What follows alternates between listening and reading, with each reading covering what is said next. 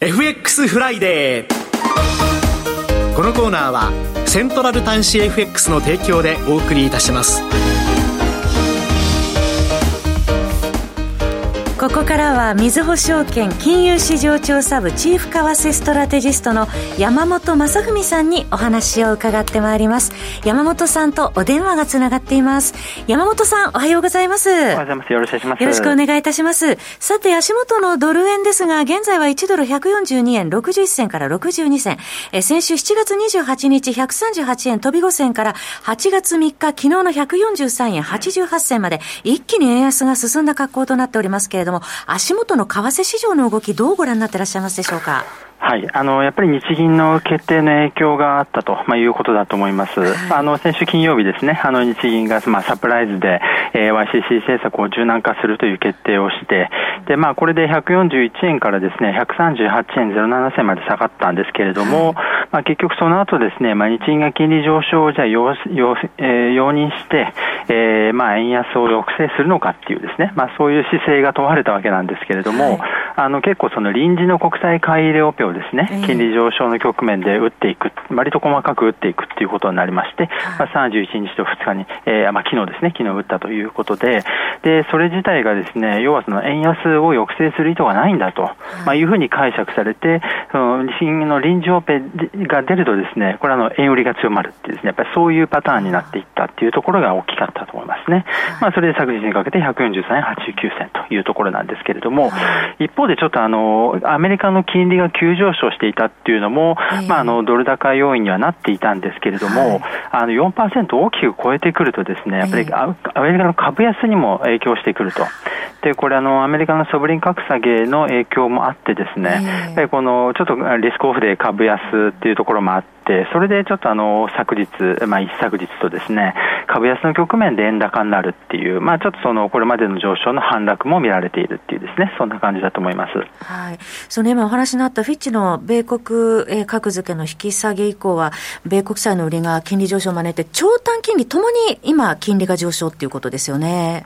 そうですね。あの、まあちょっとあの、アメリカの経済指標はですね、そんなに強いものが相次いだわけでもないにもかかわらず、金利が上昇していてですね、まあそういった意味では、このソブリン格下げの影響が出ている可能性はあると、まあ、いうことですね。ただ、このサブリン格下げと、あとこの金利上昇っていうのがですね、やっぱり株安に影響すると、やっぱりこれによって市場が混乱するんじゃないかと、まあ、いうことで、株価がやっぱりかなり敏感に反応して、それでリスクオフの円高っていうのをもたらしているところが大きいと思いますね。はい。2011年にも S&P が米国債格下げした時もアメリカ株下落しておりましたもんね。はい、そうですね。まさにその記憶もあるんだと思いますね。はい。はい、今、現状ポジション動向っていかがなんでしょうか？はい。まあ、あの、えー、っと、7月25日時点で、うん、あの、まあ、投機筋、えー、っと、シカゴ通貨先物市場ですと、まあ、7.7万枚のショートということでですね、はい、まあ、一応まだ円売りポジションですけど、まあ、削減されてきてはいるんですけれども、ちょっとまだですね、えー、っと、まあ、比較的大きめなものがありますので、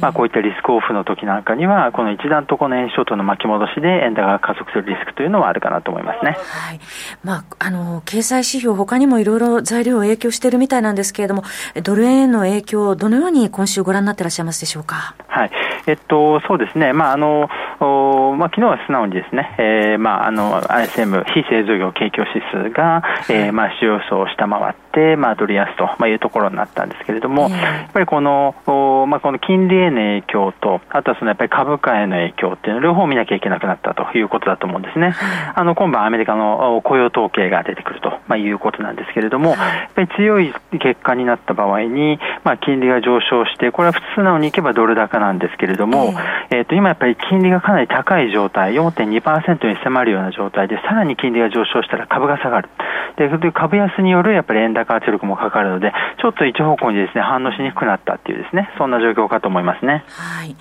えー、そして、まあ、先週は金融政策ウィーク終えたというところですけれども、今回の日銀の金融政策決定会合、今回、修正でも、あの、YCC の政策の枠組みは維持ということでしたよね。どうご覧になっていらっしゃいますか？そうなんですね。あの、まあ、今回、その、まあ、1%に、まあ、金利上、10年金利の上昇、まあ、え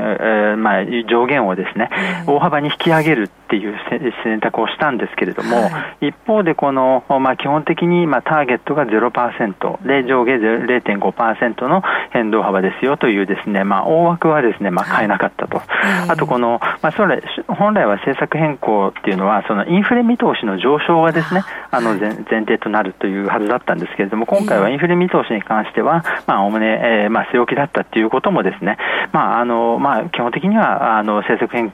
まあ、日銀のスタンスは大きく変わってないと、まあ、いうような見方で、これもちょっと円安につながった面はあったかなというふうに思いますね。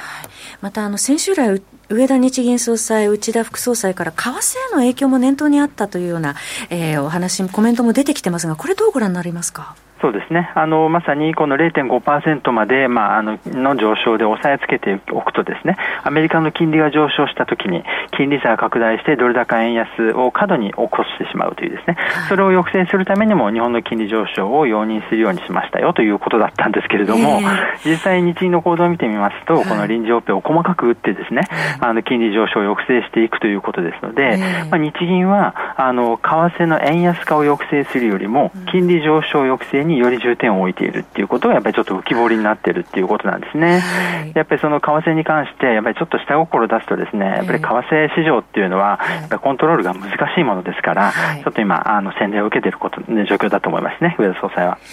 どうでしょうか、1か月ほど前にタッチしかかった145円も視野に入ってきてるんですが、この145円に近づいてくると、円買い介入への警戒感、再び出てきますでしょうか？はい、まあ、当然あの、昨年9月、10月はですね、この145円乗せたところでやっぱり介入がありましたので、えー、まあ、注目されるんですけれども、あの、まあ、直近でですね、145円にいた時の、えっ、ー、と、財務省のトーンを見ますと、あんまり警戒感が強まってないんですね。やっぱりこの円安によって、まあ、あの、岸田政権の支持率が低下するとか、やっぱりそういったところまではまだ行ってないということですので、まあ、今回は145円仮に行ったとしてもですね、すぐに介入が出るということではないかなと思っています。えー、予想レンジを聞かせていただけますか、今後1週間の。はい、えっ、と、今週はですね、えー、まあ、あと、まあ、来週、来週にかけてですね、はい、えっ、と、141円から144円の50銭ぐらいかなというふうに思っています。来週に向けての注目点はどのあたりでしょうか？はい。来週やっぱりですね、まあ、日銀の、あまあ、この金利上昇抑制姿勢、えー、それから、えっ、と、世界的な株価の下落がまだ続くのか、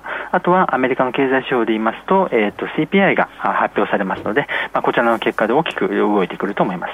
あと1分弱ですが、注目通貨ありましたらお願いします。はい、あのやっぱりペソ円ですね。あのメキシコペソなんですけれども、このアメリカのまああの金融政策の影響はあまり受けず、むしろあのリスクオフでですね結構下がってしまうっていうところがあります。えー、でまあ来週はあの中銀の金融政策決定があるんですけど、これはおそらく横ばい、あの高い水準でまあ長期間あの据え置くという姿勢ですので、これはあんまり影響はないので、やっぱり株安によるリスクオフ、ちょっとこれによる下落にちょっと注意する必要があると思います。はい。そして今晩のアメリカ雇用統計も、えー、為替見る上では重要ですね。そうですね。えー、今週も山本さんどうもありがとうございました。ありがとうございました。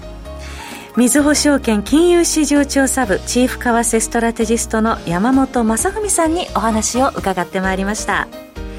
FX フライデーこのコーナーはセントラル端子 FX の提供でお送りいたしました。